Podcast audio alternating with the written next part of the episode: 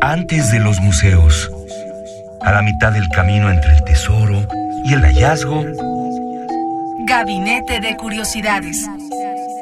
refugio de experimentación, memoria y diversidad sonora.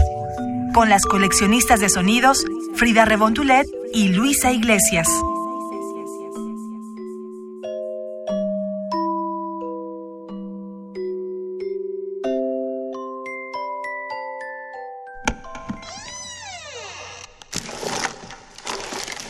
Etnografía sonora.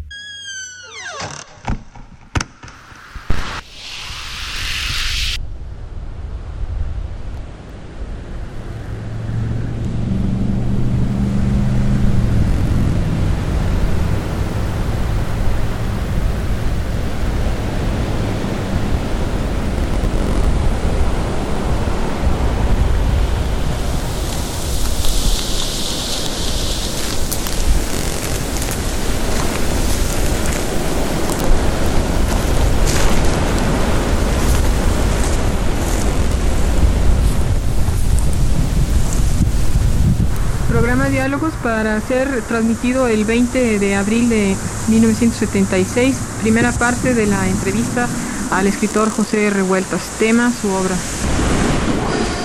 ¿Qué tal? Bienvenidos a Gabinete de Curiosidades. ¿Y qué estamos escuchando? Se lo preguntarán ustedes aquí en Radio UNAM. Bueno, pues hoy tenemos para saber qué estamos escuchando y por qué la pertinencia de tenerlo aquí en Gabinete de Curiosidades. Tenemos a Yair López con la pieza Revueltas, los muros del agua, que se presentó aquí en Radio UNAM por los 80 años de esta estación, junto con otros artistas sonoros. Se presentó esto en junio de 2017. Y bueno, Jair, ¿cómo estás? Bienvenido. Hola, muy bien. Este, muchas gracias por la invitación, Frida, y a toda la gente de Gabinete de Curiosidades. Me siento honrado de ser una curiosidad más. Muchas gracias. Pues estamos aquí en este programa donde precisamente damos a conocer piezas sonoras, eh, mucho material de artistas sonoros y pocas veces hemos tenido la oportunidad de tenerlos aquí en cabina, también porque el espacio es un poco pequeño y entonces queremos que nos sigas, por ejemplo, ¿Cuáles son tus procesos para componer? Por ejemplo, yo veía a Yair, bueno, les quiero decir que Yair es maestro en Ciencias de Geofísica por la UDG, eres de Guadalajara. También es becario del programa Jóvenes Creadores 2016-2017 del Fondo Nacional para la Cultura y las Artes. Jair, yo veía en tu, en tu semblanza que haces mucho de recopilar eh, lo que es el e-waste o, por ejemplo, basura electrónica. Explícanos qué es eso. Sí, eh, pues prácticamente se tornan procesos de como arqueología contemporánea, se podría decir, ¿no? Y es ir a mercados de pulga, por ejemplo, aquí en la Ciudad de México, como la Lagunilla y todas esas, encontrar dispositivos de bajo voltaje para inducirlos a, hacer, a cambiar una sonoridad, ¿no? Es una práctica muy conocida como el circuit bending también. Okay. que lo, lo, he hecho durante mucho tiempo, incluso dando talleres para niños con un festival de Chicago que es el FML. Hicimos un proyecto que se llama The Circuit Bending Kids Ensemble. Pero también una parte fuerte de mi trabajo es la grabación de campo y es lo que se denota en revueltas, ¿no? Tuve la oportunidad de estar haciendo exploración geofísica en las Islas Marías, María Madre, María Magdalena y María Cleofas. Uh -huh. Fue una experiencia increíble, son lugares que nadie, bueno, no que nadie, muy poco accesibles, ¿no? Y que también el maestro Revueltas, justamente en, la obra de Los Muros de Agua, narra como su travesía a las Islas Marías y como cómo fue todo ese proceso, ¿no? Y también mucha mitificación que hay de las Islas Marías, ¿no? Que la gente vive con sus familias, de que están como todos en libertad, de que, ¿no? Entonces ya cuando estuve ahí me di cuenta de muchas cosas y no pude dejar pasar la oportunidad de hacer grabación de campo. Claro, eres una especie de antropólogo sonoro. Se podría decir, ¿no? Que, que parte de la cuestión del paisaje sonoro y la grabación de campo, una de las premisas es esa, ¿no? Eh, la recuperación de los sonidos o, com, o pensar en que los sonidos pueden extinguirse también y tenerlos preservados. En nuestro registro, por ejemplo, ¿no? Y la importancia de la conservación también.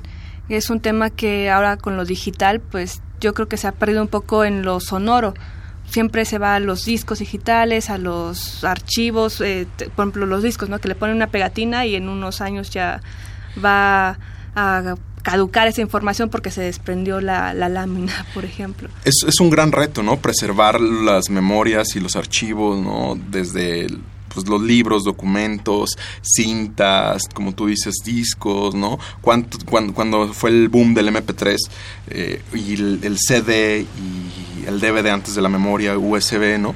Cuántos discos no almacenábamos, ¿no? Como tú dices, y después tenían un hongo y ya no se escuchaban. Y, bueno, también mucha gente lo utilizó como pretexto para estético, para crear, ¿no? Con estas cuestiones del Clayton Cuts, como Oval y Justamente con esta tecnología que va avanzando este, a grandes pasos, también te va dando herramientas para poder eh, tener diferentes técnicas de composición, por ejemplo, ¿no? Sí, efectivamente, ¿no? Y para, para mí, la, pues yo tuve un amigo y maestro, la fortuna de que fuera mi amigo también, Carlos López Charles, que lo conocí en el CEMAS y me hablaba mucho como de orquestar los sonidos, ¿no?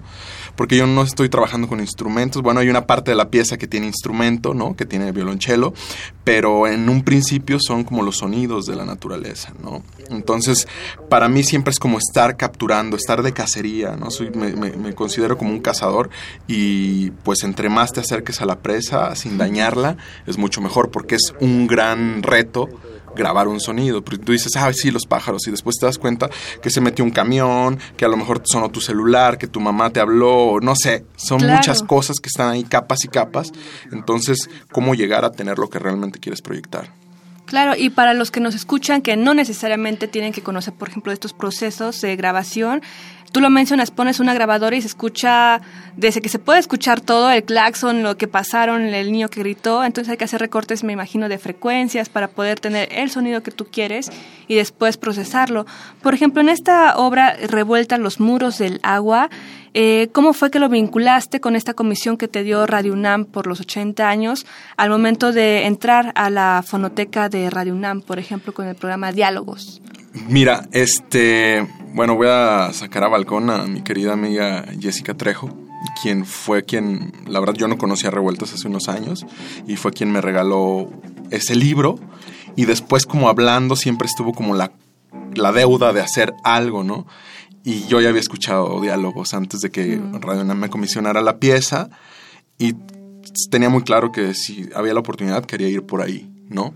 Entonces se me hacía súper interesante como esta plática con revueltas que es más un monólogo que una plática, ¿no? Eh, y como siempre, dice, maestro, siempre le pregunto de su obra y me, termina hablando de Hegel o de filosofía, ¿no?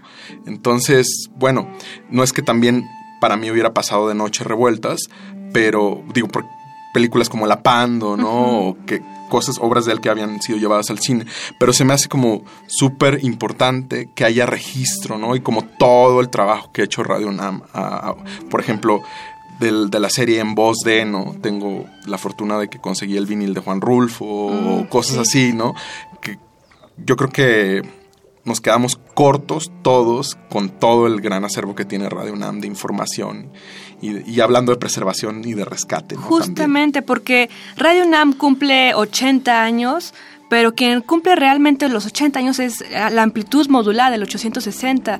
Radio UNAM con el 96.1 de FM empezó por los 60 y nos comentaba Yolanda Medina, la jefa de Fonoteca, que el, primer registro que se tuvo de grabación fue en los años 60 precisamente. Entonces tenemos 20 años perdidos de, de grabaciones, de qué pasaba en Radio UNAM, por ejemplo, ¿no? Hacer este rescate es interesante. Por ejemplo, este programa de diálogos fue, estuvo a cargo de Margarita García Flores, que nació en 1969, el programa, concluyó en 1985. También otras grabaciones, por ejemplo, de las Islas Marías, como nos comentabas, que tú hiciste este recorrido e investigación.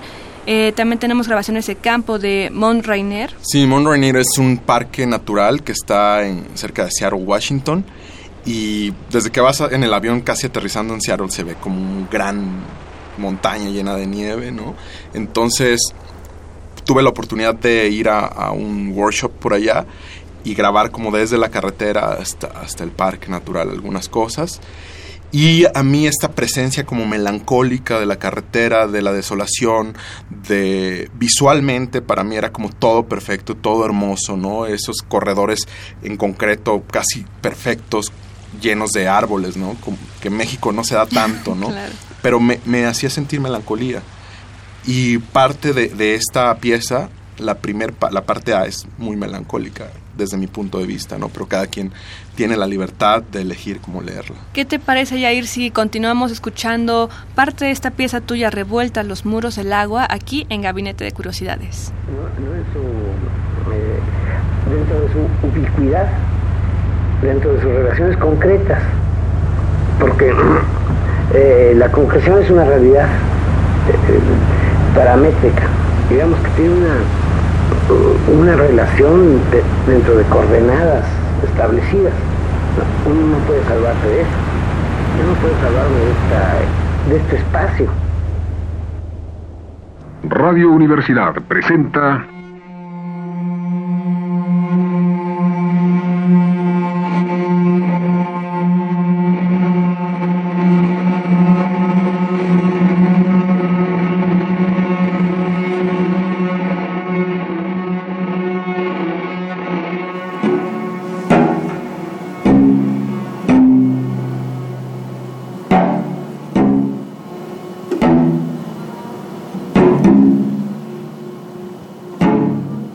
Estamos aquí con Yair López, él es artista sonoro, también es maestro en ciencias en geofísica por la UDG y es becario del programa Jóvenes Creadores 2016-2017 y fue comisionado por Radio UNAM para crear esta pieza sonora por los 80 años de Radio UNAM.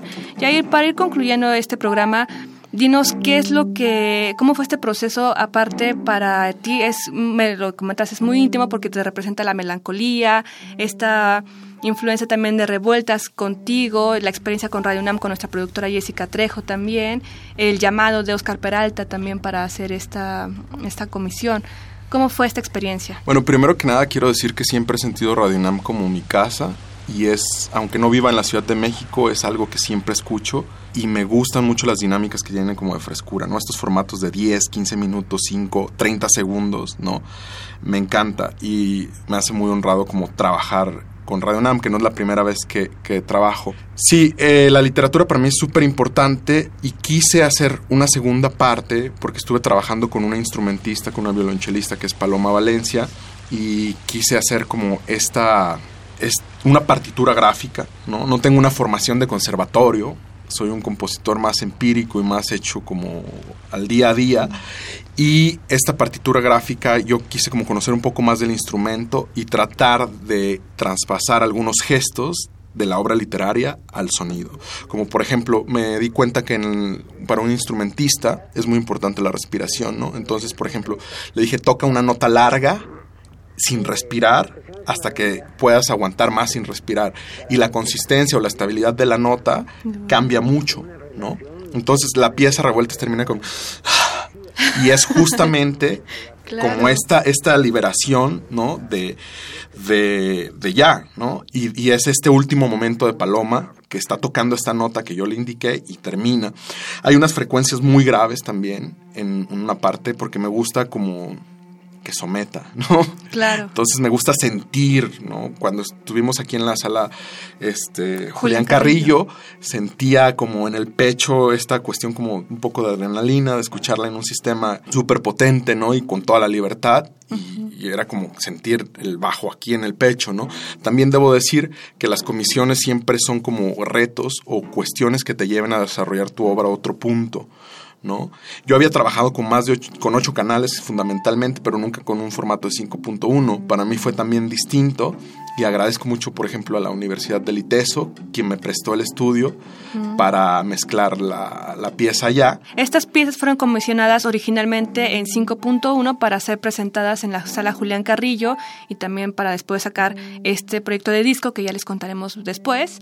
Pero aquí en las frecuencias radiales tenemos la versión en estéreo, que también, bueno, es un ejercicio de poder estar como escuchando en estas versiones. Tú lo comentabas, ¿no? Por ejemplo, en el 5.1 tenemos el subwoofer, que son estas las frecuencias graves, que son las que en el cine, por ejemplo, para hacerlo más cercano, te impactan, que dices, uy, ahí viene el coche, ahí viene el malo, no sé, el viento, la lluvia.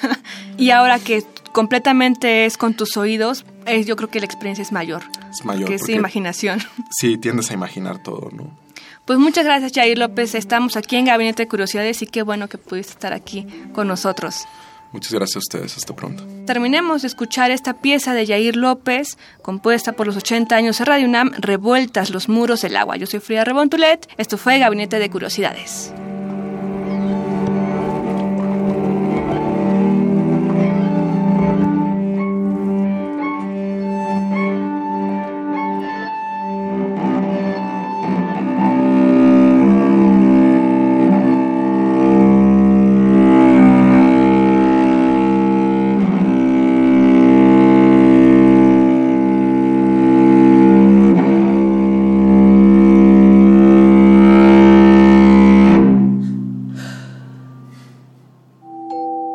Radio UNAM presentó Gabinete de Curiosidades.